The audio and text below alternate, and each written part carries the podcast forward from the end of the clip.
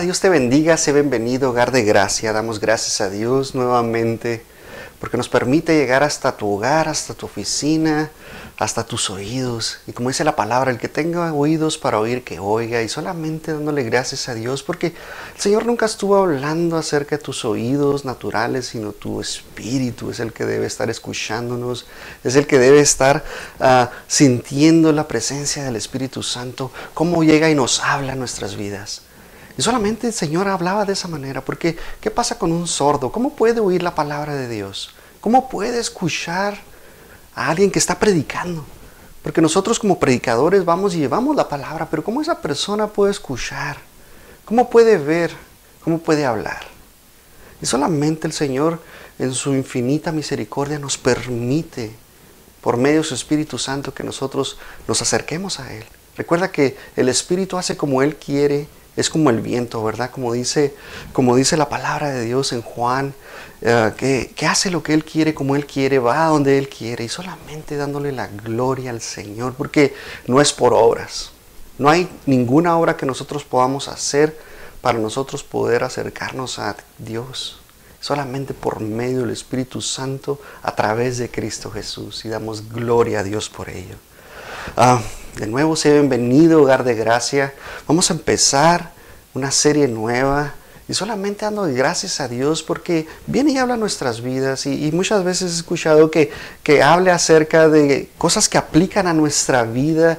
Prácticamente la palabra de Dios aplica a nuestra vida todos los días, aplica nuestra vida y nosotros debemos de tomar esa palabra de Dios aplicarla a nuestra vida de tal manera que nosotros seamos testigos, que nosotros hablemos por nuestras obras. Y de esa manera nosotros mostremos que somos hijos de Dios, porque hemos vencido al mundo, dice la palabra, y damos gloria a Dios. Padre, te damos gracias por tu palabra, Señor. Gracias, Señor, porque por medio de ella, Señor, este manual que tú has dejado para nuestras vidas, para ser buenos hijos, buenos esposos, buenos hermanos, Señor.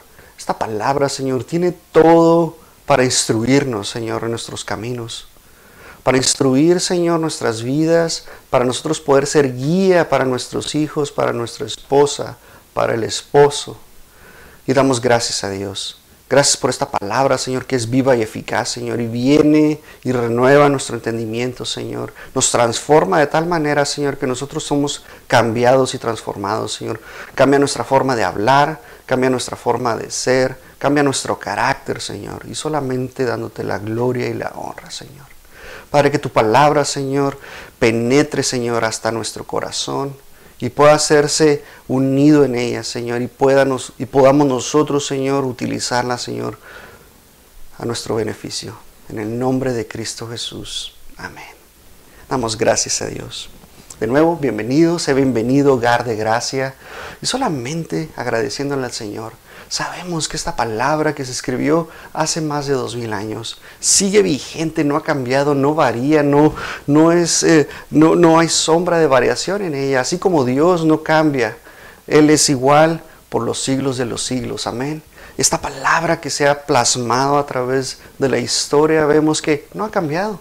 Y solamente vemos cómo las profecías se van cumpliendo, cómo este libro es el libro que, que trae mayor sabiduría, trae ciencia, trae tecnología, trae tantas cosas esta, esta palabra de Dios. Y solamente dándole la gloria al Señor porque nos muestra tantas cosas. Y por eso yo te invito a que vayas y vayas a la palabra de Dios y te llenes más de ella.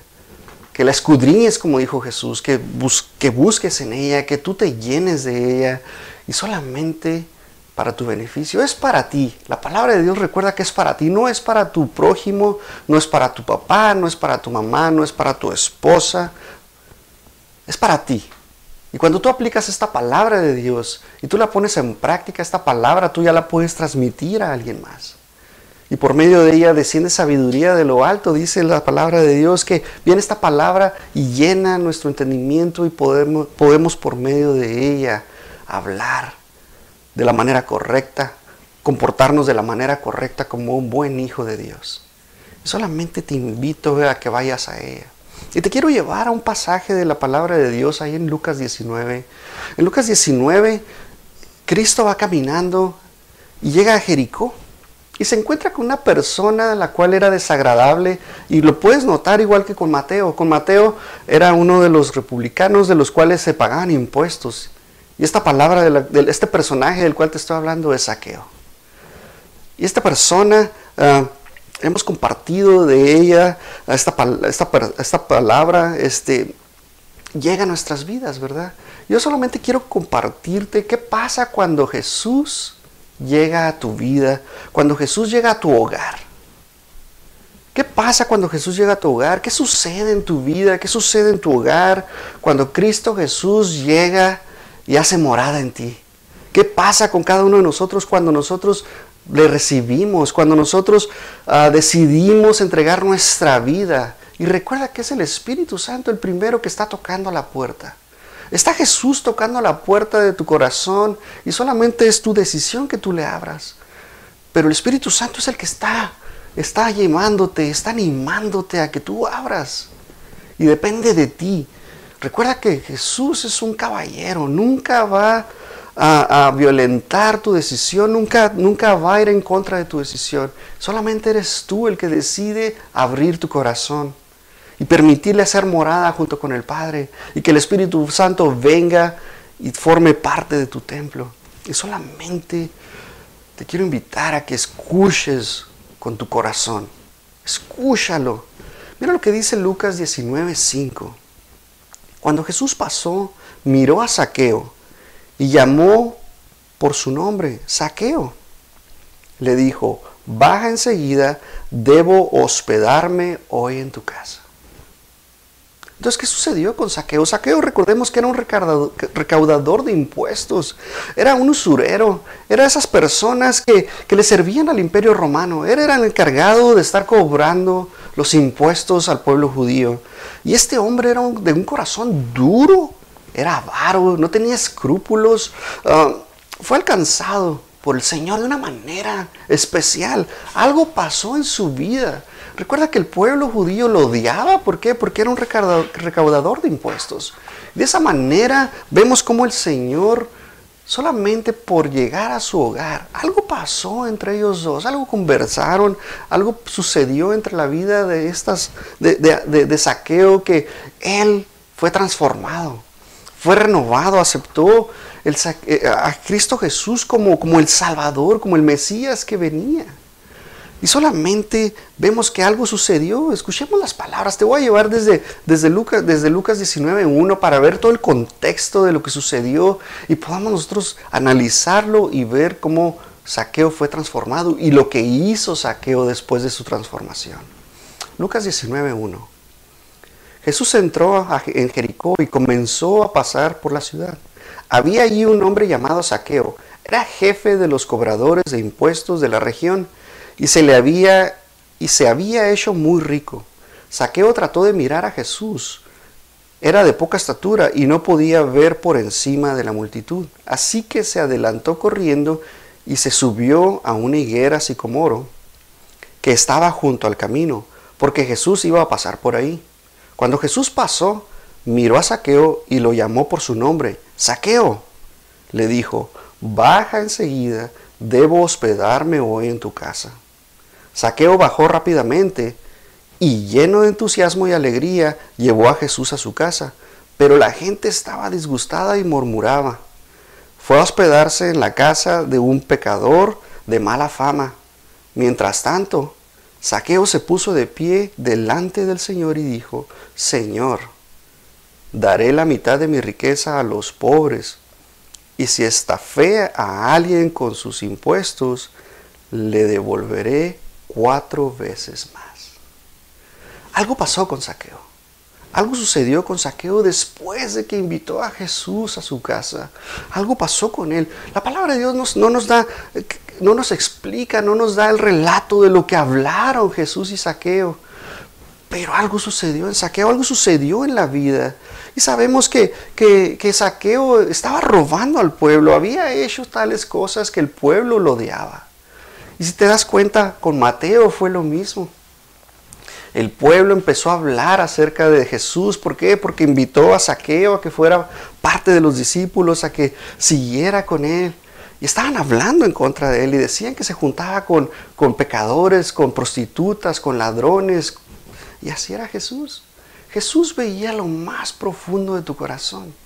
Y de esa manera lo sigue viendo. Él sigue viendo tu corazón.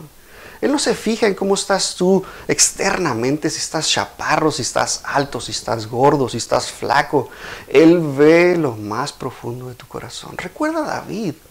David tenía un corazón conforme al corazón de Dios. Y eso es lo que Jesús está buscando de ti, que tú tengas un corazón que ame a Dios por sobre todas las cosas. Saqueo tomó una decisión. Recuerda que, todo lo que él hizo, Saqueo eh, quería ver a Jesús, quería conocer a Jesús, pero por su estatura no pudo verlo. Subió a esa, a esa higuera sicomora, ahí estuvo esperando a Jesús. Él hizo una acción para estar viendo a Jesús, pero no te voy a hablar de todo lo que hizo Saqueo, no te voy a hablar de todo eso, sino que lo que sucedió en ese inter en el cual Jesús y Saqueo tuvieron una conversación y, Saqueo fue transformado. Algo pasó en su vida a partir de que lo invitó a su casa, a que a que fue a su casa, porque también lo vemos que fue con alegría, estaba gozoso de que Jesús le haya pedido hospedarse en su, en su hogar. Y vemos que todo esto, a, pesar de que Saqueo era, era malo, la verdad es que hemos visto todas estas personas que roban a la gente, hemos visto a través de la historia estas personas que le sacan, tenemos el caso de Robin Hood, por ejemplo. Él le roba a los ricos para darle a los pobres. Lo hablé la semana pasada y la verdad es que es robar. Aunque sea por una buena causa, sigue siendo robar. Es un robo al despoblado el que estaba haciendo este personaje. Recordemos que es un personaje ficticio, es una historia, pero algo sucedió en la vida de Saqueo que él decidió devolver la mitad a los pobres. Algo fue, algo sucedió en él. Porque él decía, bueno, si defraudé a alguien, si le robé a alguien, le voy a cuadruplicar. Y wow, la verdad es que qué maravilla que suceda algo como esto. Saqueo se convenció de tal manera que él, fue transformado. Algo pasó en su vida y la verdad es que este es un verdadero milagro, ¿sí o no? Algo que sucede en la vida de los hombres cuando, cuando tú confiesas tu pecado y tú lo haces público. Tú te arrepientes totalmente. Recuerda que arrepentirte es darte una vuelta de 180 grados y no quieres volver atrás. Eso es arrepentirte por completo. Y la verdad es que Saqueo hizo eso, de esa manera que decidió devolverle a los, a los pobres la mitad de su riqueza. Era extremadamente rico Saqueo.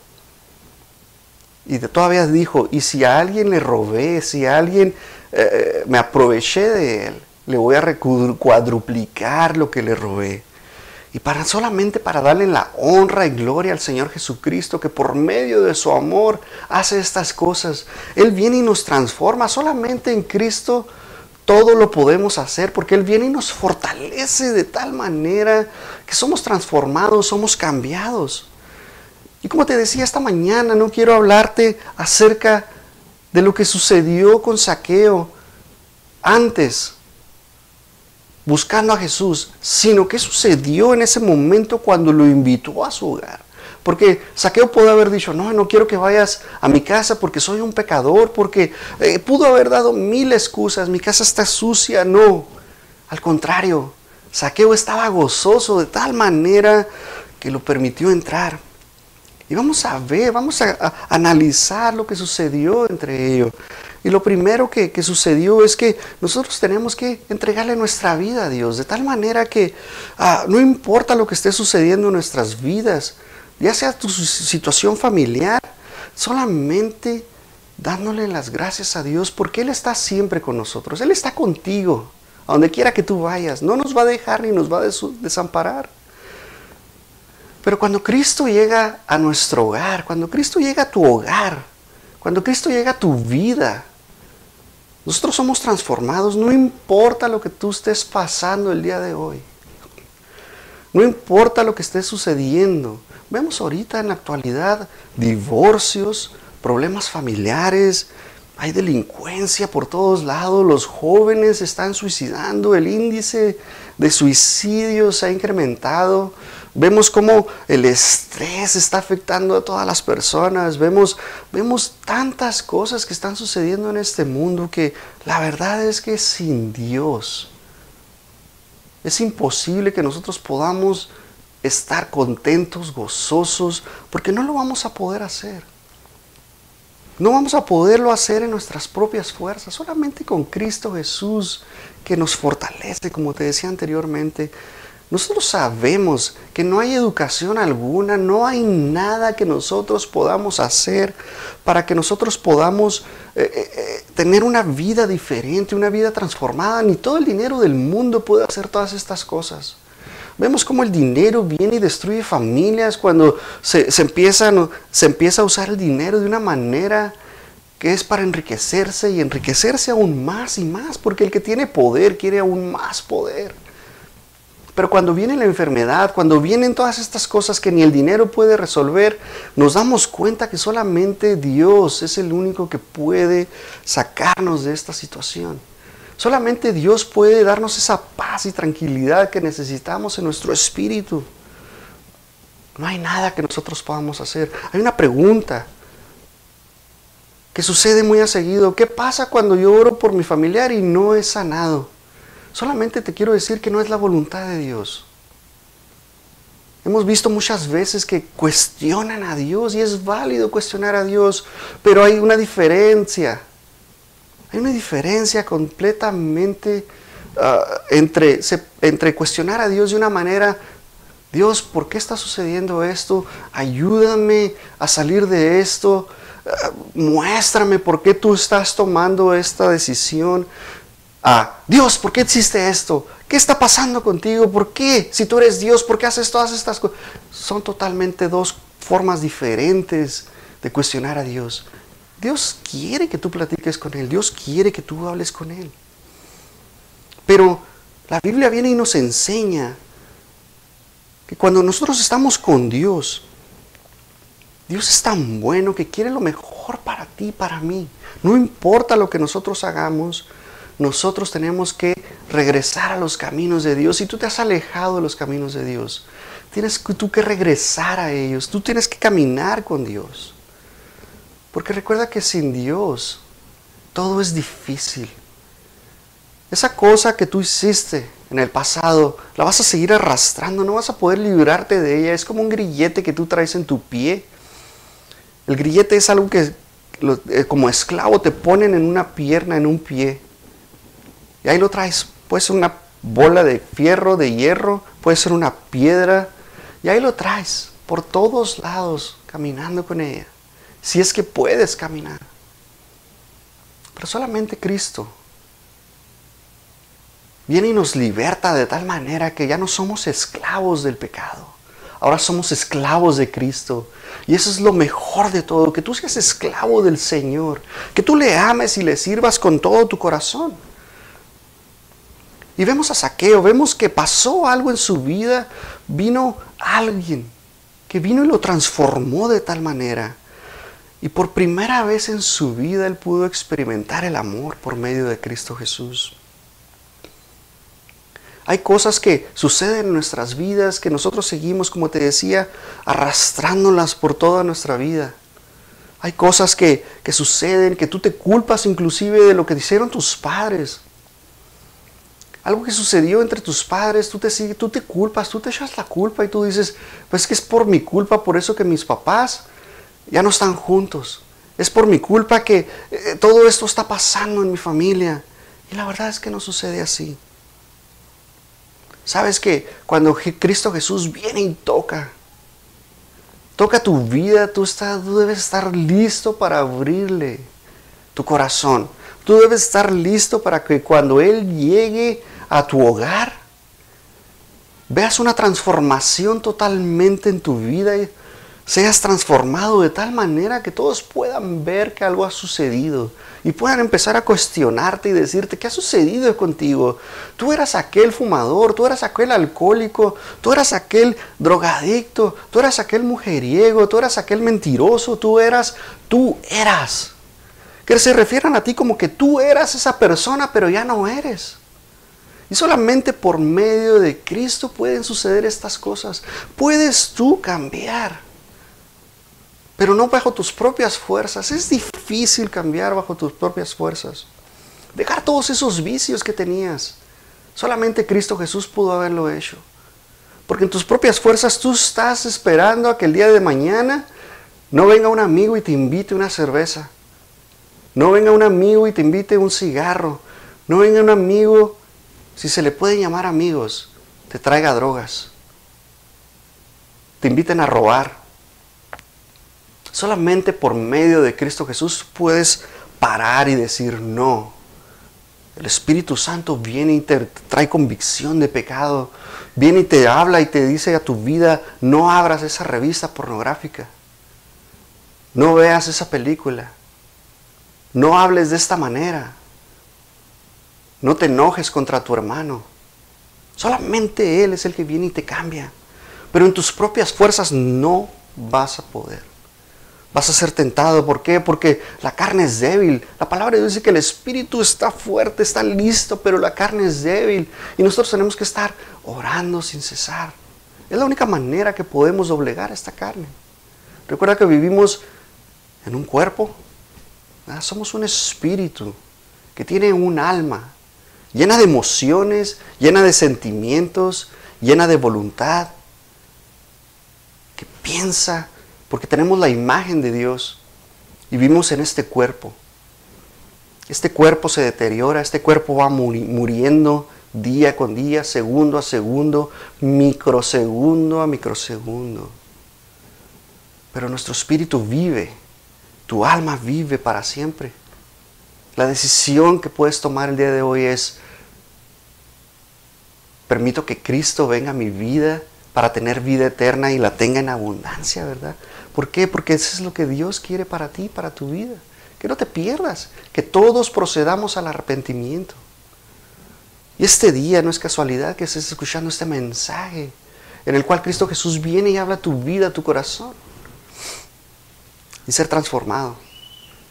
Y la verdad es que con Cristo todo es posible, amén. Con Cristo podemos hacer todas estas cosas. Con Cristo podemos mover montañas. Y no es esa montaña física de la cual estaba hablando Cristo, sino ese problema que se presenta en tu vida. Solamente por medio de la fe en Cristo Jesús puedes tú vencer todas estas cosas. No puedes hacer tú otra cosa más que estar en Cristo. Cristo viene y nos ofrece una vida eterna. Cristo viene y nos da todo lo que necesitas. Todo lo que necesitamos es solamente en Cristo Jesús, de acuerdo a su voluntad. Él nos va a dar todas las cosas. Está con nosotros. ¿Qué vamos a hacer nosotros? ¿Qué necesitas hacer tú el día de hoy para que el Señor venga a tu vida? Tienes que permitirle a Cristo Jesús que entre a tu casa, que entre a tu hogar, que entre a tu vida de tal manera que entre a tu corazón. Eso es lo que necesitamos hacer. Y solamente te quiero decir que sin Cristo es imposible tener una felicidad. Esa felicidad que necesitamos tú y yo, verte gozoso. Todos los días significa, es un indicio de que Cristo Jesús está en tu vida. De que tú estás dando fruto del Espíritu, el cual es amor. Está el gozo en tu vida. Eres paciente ante todas las cosas. Y vemos todos esos, esos, esos, es el fruto del Espíritu, ¿verdad? Los podemos analizar, puedo hablarte de ellos, pero no es el punto. Lo que yo quiero hablarte el día de hoy es, ¿qué pasa cuando nosotros abrimos nuestra vida a Cristo? El enemigo tiene que salir huyendo primeramente. Cuando tú ves a Cristo Jesús como tu Salvador, como tu Redentor, Solamente por medio de Él viene y nos redime. Y el enemigo vale, se va huyendo de tu vida.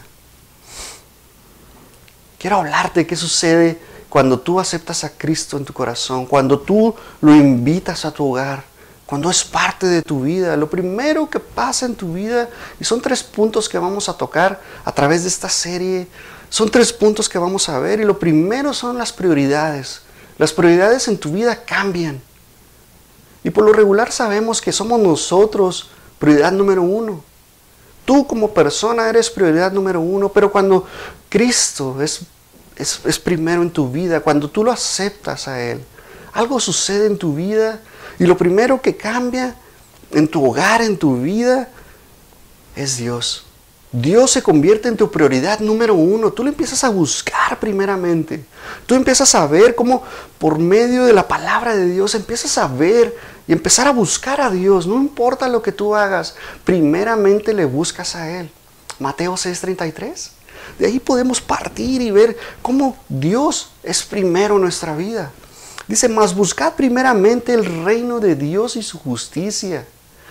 Y todas estas cosas os serán añadidas. La verdad es que cuando tú buscas a Dios, cuando tú pones a Dios primero, cuando tú empiezas a ver que Dios es tu prioridad, cuando tú pones primero a Dios y no a tu esposa, no a tus padres, no a tu trabajo, primero Dios. Cuando Dios es primero en tu vida, algo sucede. Y Dios te empieza a bendecir y a bendecir y a probar, claro que sí. Empiezas a, ser probado como al fuego. Cuando Dios te da algo, solamente te prueba para ver cómo vas a reaccionar ante lo que Dios te dio. Y tenemos que pasar las pruebas todos los días de nuestra vida y lo primero que tienes que hacer es orar al Señor. Todos los días tú sales y te vistes con las armas de la luz con esa armadura que Dios nos ha dado de Efesios 6, del 11 en adelante, esas armas que Dios nos ha dado para vencer al enemigo, porque nuestra lucha no es contra carne, ni nuestra lucha no es carnal, sino espiritual. El enemigo no descansa, anda como león rugiente buscando a quien devorar. Y la verdad es que cuando tú te has convertido, cuando tú has nacido de nuevo, tú pones a Dios primeramente. No pones tu propia vida, no pones a los demás, es Dios ante todo. Antes que todo es Dios. Las decisiones que tú tomas en tu vida las pones en oración. Una decisión importante, no, no una decisión, voy a ir al baño. No, esa decisión no es una, es algo que tú tienes que hacer. No te vas a poner a orar por media hora para ver si vas a ir al baño o no. Pero hay decisiones importantísimas en tu vida.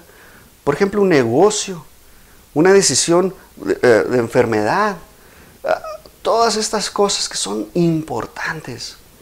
Y tú sabes cuándo es importante y cuándo no es importante. Lo importante es que tomes en cuenta a Dios y por medio del Espíritu Santo tomes esas decisiones porque Él es el que te va a hablar, es el que te va a guiar, es el que te va a llevar a esos puntos. Y lo primero es que tú pones a Dios y que se haga su voluntad. Y es lo que te decía anteriormente. Tú te pones a orar por un enfermo. Y muchas veces hemos cometido el error de decir, en el nombre de Jesús declaro, ¿verdad? Sanidad sobre tu vida. Y la verdad es que no ponemos a la voluntad de Dios delante de, todo esto. Tú oras en el nombre de Jesús y que se haga la voluntad del Padre si esta sanidad va a entrar a la vida de la persona a la cual estás orando.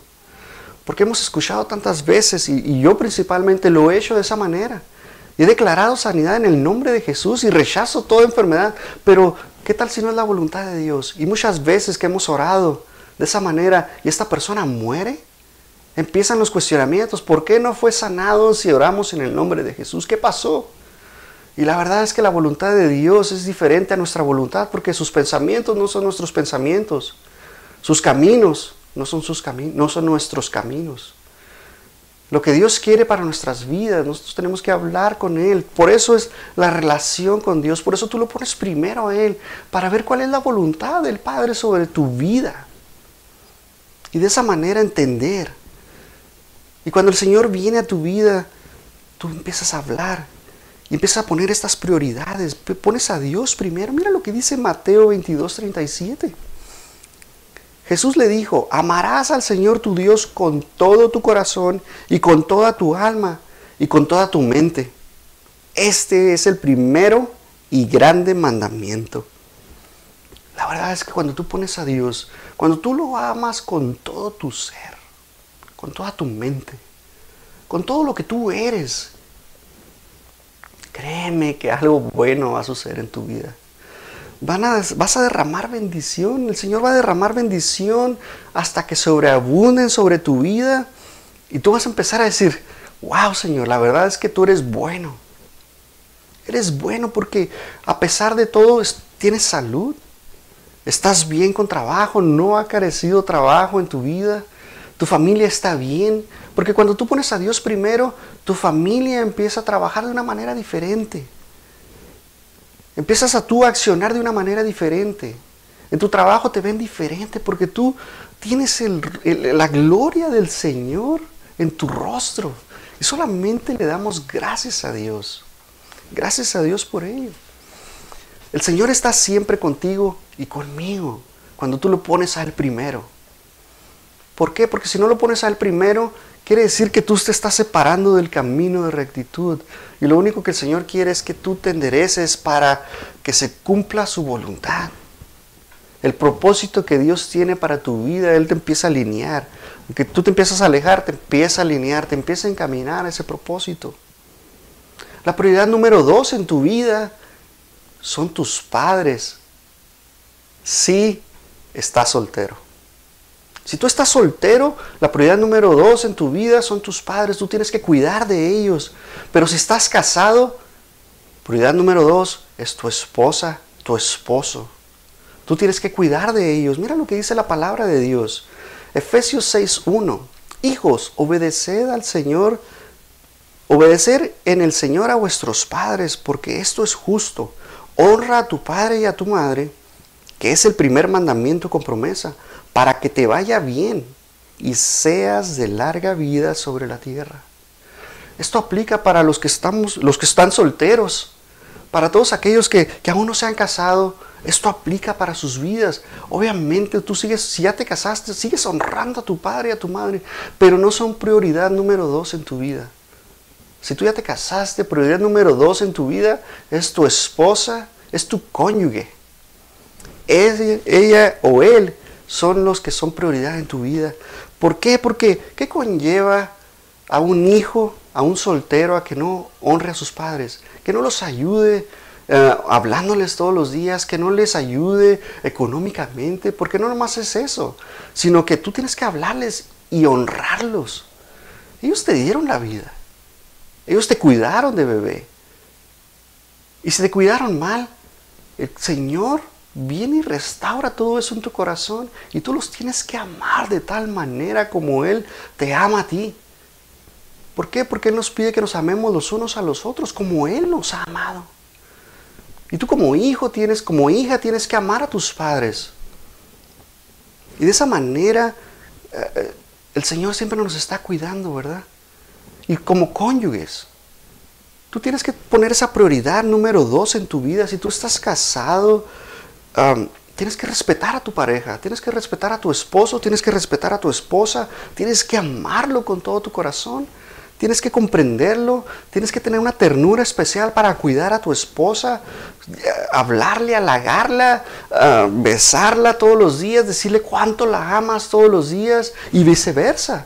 Tú como esposa tienes que cuidarlo, tienes que apapacharlo, tienes que darle un masajito cuando llega del trabajo. Y el esposo igual, en sus pies le agarras y le das un masaje en sus pies. ¿Por qué? Porque ella está todo el día trabajando, ella no para todo el día. Tú la cuidas, tú la amas. Y eso es lo que el Señor quiere para nosotros. Mira lo que dice Efesios 6, eh, perdón, Efesios 5:21. Y te lo voy a decir todo en contexto, todo lo que nos está hablando la palabra de Dios. Dice, es más, sométanse unos a otros por referencia a Cristo, reverencia a Cristo. Para las esposas, eso significa sométase cada uno a su marido como al Señor, porque el marido es la cabeza de su esposa, como Cristo es la cabeza de la iglesia. Él es el salvador de su cuerpo, que es la iglesia. Así como la iglesia se somete a Cristo, de igual manera la esposa debe someterse en todo a su marido. Para los maridos eso significa ame cada uno a su esposa tal como Cristo amó a la iglesia él entregó su vida por ella a fin de hacerla santa y limpia, a lavarla mediante la purificación de la palabra de Dios. Lo hizo para presentársela a sí mismo como una iglesia gloriosa, sin mancha, ni arruga, ni ningún otro defecto. Será, en cambio, santa e intachable. De la, de la misma manera el marido debe amar a su esposa como ama a su propio cuerpo Pues un hombre que ama a su esposa en realidad demuestra que se ama a sí mismo. Nadie odia su propio cuerpo, sino que lo alimenta y lo cuida tal como Cristo lo hace por la iglesia. Y nosotros somos miembros de su cuerpo. Como dicen las escrituras, el hombre deja a su padre y a su madre y se une a su esposa y los dos se convierten en uno solo. Génesis 2.24. Esto es un gran misterio, pero ilustra la manera en que Cristo y la iglesia son uno. Por eso les repito, cada hombre debe amar a su esposa como se ama a sí mismo y la esposa debe respetar a su marido. Amén. La verdad es que tenemos que amarnos como Cristo nos amó, como Cristo entregó su vida por ti y por mí. Tenemos que amarnos de esa manera. Tu relación con tu cónyuge debe ser siempre sin mentiras, Siempre hablar con la verdad, no importa qué tan difícil sea la situación, siempre tenemos que hablar con la verdad. Vamos a pelear, claro que sí. Claro que sí, porque somos diferentes. Para empezar, somos dos personas con mentes diferentes, ¿verdad? Aunque la palabra de Dios dice que somos uno. Debemos de pensar como, como piensa Cristo, con la mente de Cristo. Pero recuerda que estamos en esta carne y llegamos, llega un punto en que empezamos a pensar diferente. Y vamos a discutir, vamos a pelear. Claro que sí, pero el sol no se debe poner sobre vuestro sobre vuestra cabeza. O sea que yo te recomiendo que si tú discutes, solucionalo esa misma noche, no te duermas enojado porque al día siguiente tú te vas a trabajar, tu esposa se va a trabajar y ahí están enojados los dos sin hablarse hasta que regresan a la casa y pues como estuvieron pensando todo esto, pues le siguieron echando leña al fuego y no solucionaron nada. Solucionen ese problema. Ese es el consejo que la palabra de Dios nos da. Solucionalo inmediatamente. Vamos a tener dificultades, vamos a tener adversidades.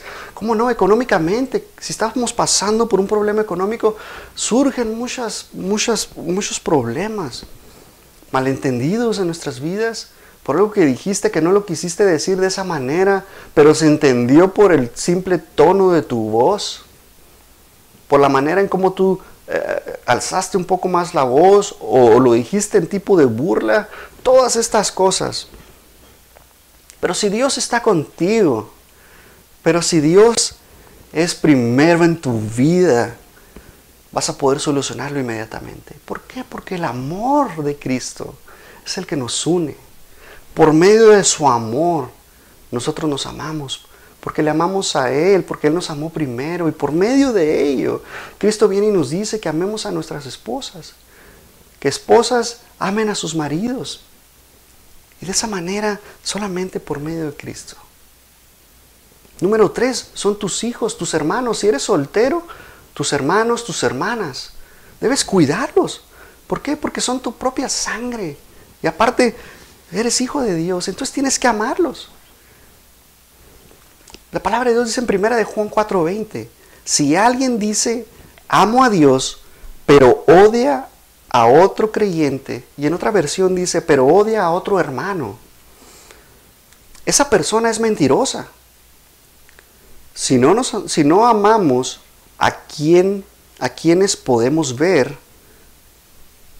¿Cómo podemos, cómo vamos a amar a Dios si no podemos ver? Si tú ves a tu hermano, si tú ves a tu hermana, que lo puedes ver y no lo amas, ¿cómo puedes amar a Dios? Nos dice Juan, ¿cómo puedes amar tú a Dios si no lo ves? Y muy pocas veces en la palabra de Dios hemos visto que Dios se apareció de forma humana. Lo vimos con Abraham, que caminó con él lo vimos con, Jacob cuando peleó con él. Pero muy pocas veces en la palabra de Dios vemos a Dios en forma humana. Si no lo puedes ver, ¿cómo puedes amarlo? Si no amas a tu prójimo, que lo puedes ver. Y como hijos, ¿verdad? La palabra de Dios es, un, es, algo hermoso que viene y nos, nos llena, nos da sabiduría y esa es nuestra oración todos los días con nuestros hijos. Todos los días oramos de que el Señor nos instruya a darle sabiduría, a guiarlos en los caminos del Señor. Que ellos no vean en nosotros algo en los cuales digan, ah, pues como si mi papá dice estas cosas, cómo me enseña todo lo contrario. La verdad es que la sabiduría viene en nuestras vidas y por eso, cuando tú pones a Dios primero, tú empiezas a hablar edificación, tú hablas de la manera correcta delante de tus hijos y nunca se te va a salir una mala palabra, créeme. El Señor viene y transforma tu vida de tal manera que no empiezas a decir groserías, que no empiezas a mentir, que tú les dices con la verdad las cosas, aunque sean malas Tú le dices las cosas. Tú hablas con tus hijos de verdad. Porque el Señor es verdad. Recuerda que Él es el camino y la verdad y la vida. Y cuando tú escuchas la verdad, cuando tú lees la verdad que es la palabra de Dios, solamente de ti debe salir verdad. Una verdad que no cambia, una verdad que tú le prometes a tu hijo algo y tú lo cumples. De esa manera, mira lo que dice Efesios 6, 4 ya para terminar. Y lo voy a dejar a medias porque es, extenso y vamos a entrar a la semana que entra a detalle. Pero Efesios 6, 4, padres, no hagan enojar a sus hijos con la forma en la que los tratan, más bien críenlos en la disciplina e instrucción que proviene del Señor. Nosotros tenemos que instruir a nuestros hijos, tenemos que enseñarles la palabra de Dios. He escuchado muchas veces que, no van a enseñar a sus hijos en la palabra de Dios. ¿Por qué? Porque es del viejo pacto, es el antiguo pacto. Pero la verdad es cómo le puedes enseñar a tu hijo a no robar, a no mentir, a amar a su prójimo. Eso está en el antiguo pacto. Pero el antiguo pacto viene y nos enseña cosas importantes, principios importantes. Y por medio de Cristo Jesús que viene el nuevo pacto, que estamos bajo la gracia, podemos mejorar eso. Porque el Señor vino y mejoró el pacto. Es un nuevo y mejor pacto. Con muchas promesas, grandes promesas que tiene Dios para nuestras vidas. Y solamente por medio de Él podemos adquirir ese nuevo pacto. Solamente cuando Cristo entra a tu hogar, cuando Jesús viene a tu hogar, a tu vida, cuando tú lo has invitado es la manera en que tú puedes ser transformado.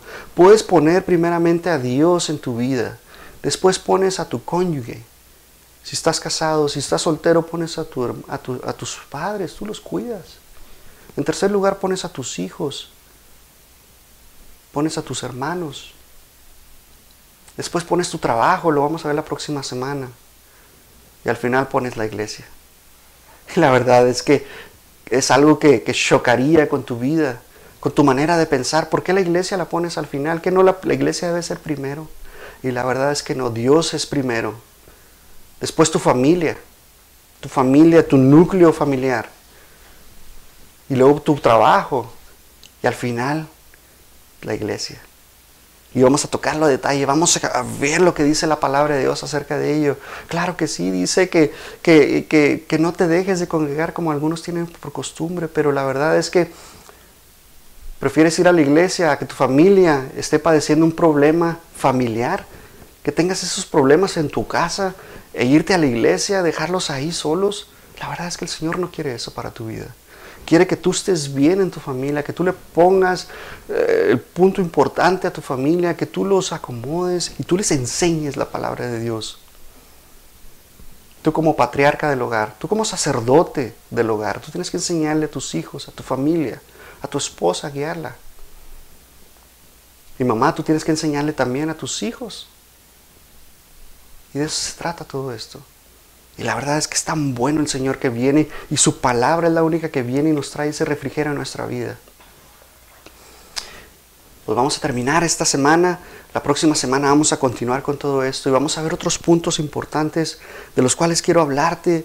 Ah, ah, porque cuando el Señor viene a nuestras vidas, transforma nuestros sentimientos también. Algo sucede en nuestros sentimientos que son transformados. Tu carácter cambia. Es transformado tu carácter de tal manera que, eres diferente. Tus actitudes son diferentes, ¿verdad?